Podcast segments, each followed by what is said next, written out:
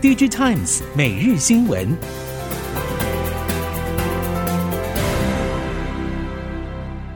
听众朋友您好，欢迎收听 DG Times 每日新闻，我是袁长杰，现在为您提供今天科技产业的新闻重点。首先带您看到的是，消费电子产品市场今年市况不佳。不过，对于承接 CPU、GPU 龙头超微 NVIDIA 订单的台系半导体供应体系来说，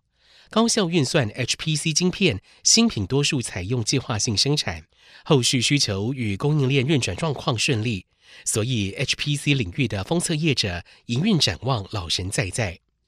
像是操刀成品测试、系统级测试所需要的高阶 IC 测试基座的影威，握有大宗预烧测试产能的晶圆店。富晶封装产能的日月光控股等，都已经在陆续备战明年新款 HPC 产品，将一路跟随美系 HPC 大厂导入台积电五奈米、四奈米，甚至未来的三奈米先进制程脚步，提供高阶封测澳元。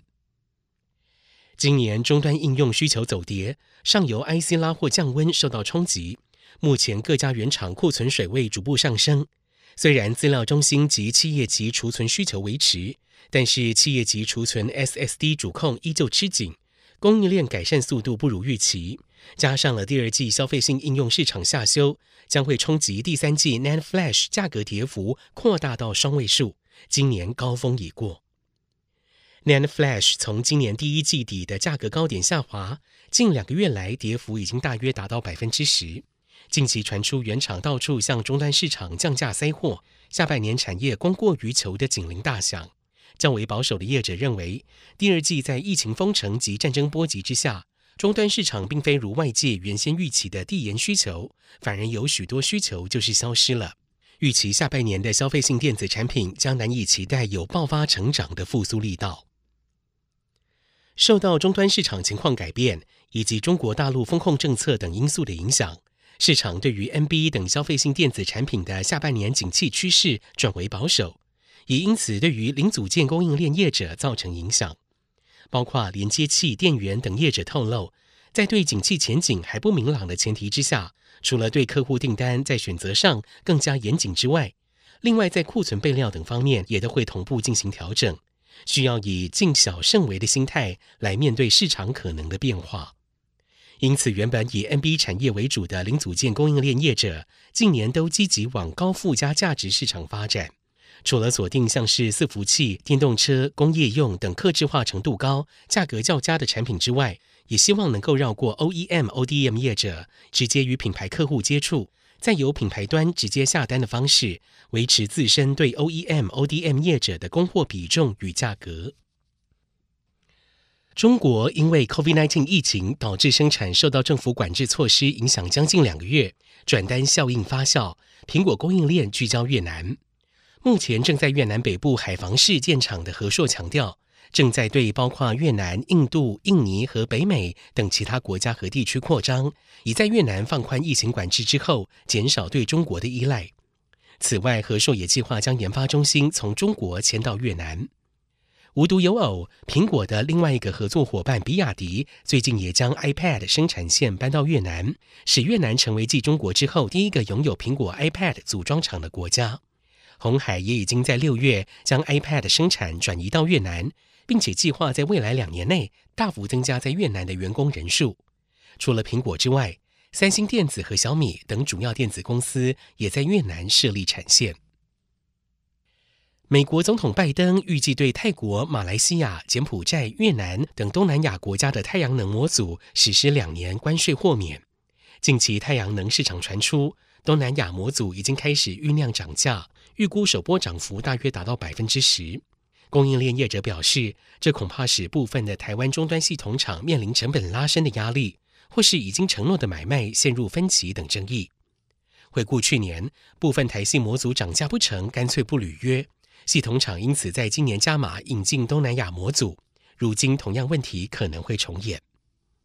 供应链业者预估，美国开方便之门，对台湾模组进口影响或许会在第四季出现比较明显的反应。预估届时进口额将会开始下滑。接下来看到智慧手表市场，根据外媒报道，Counterpoint Research 数据指出，尽管有乌俄战争、供应链瓶颈以及其他不利因素，但是今年第一季全球智慧手表市场还是成长了百分之十三，是连续第五季呈现成长。各业者表现，苹果以大约百分之三十六的市占率拿下冠军，第一季出货年增百分之十四。三星电子市占大约百分之十，排名第二，主要的成长动力是来自亚太地区市场。但是在高价位五百美元以上市场中，冠军是由 Garmin 拿下；而在入门价位一百美元以下市场，则是由中系品牌小米称王。接下来，我们把焦点转到各业者表现。大环境不景气，加上了俄乌战争、中国封城与通货膨胀等因素，对友达的营运造成影响。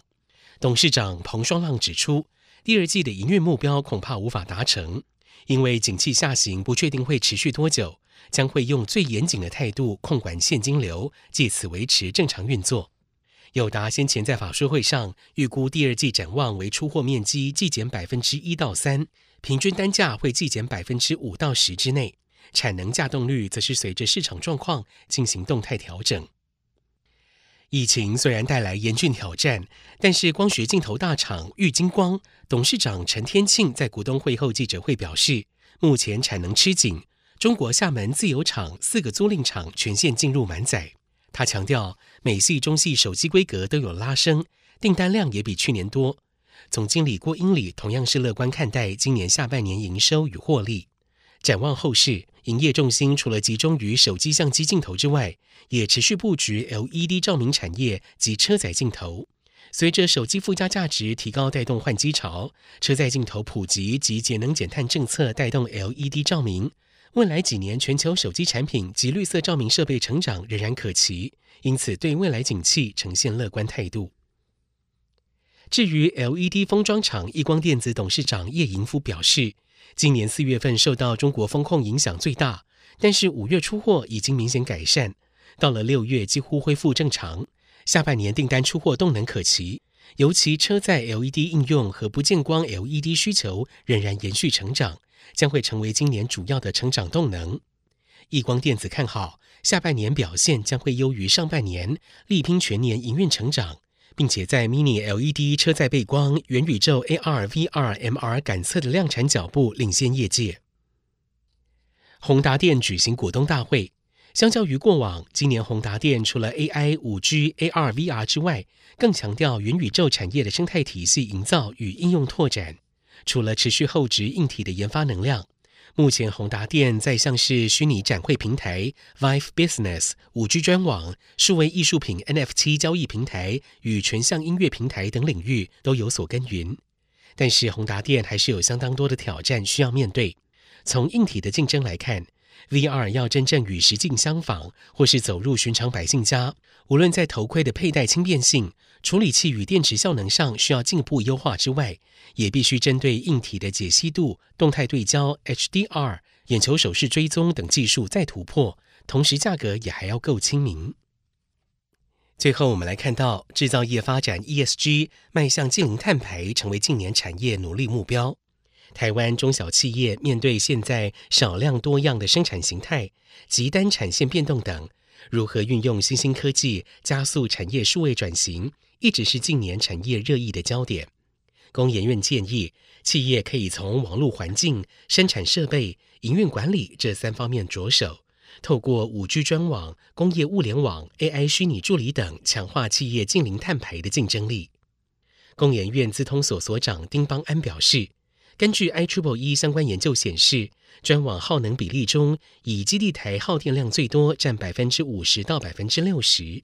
随着国际大厂越来越多要求供应链朝向节能低碳发展，未来在五 G 专网的发展上也必须同时纳入节能设计。副所长黄维忠指出，企业可以借助 AI 虚拟助理或是 AI 存货控制等方式提升运作效率。以上 DG Times 每日新闻由 DG Times 电子时报提供，袁长杰编辑播报，谢谢收听。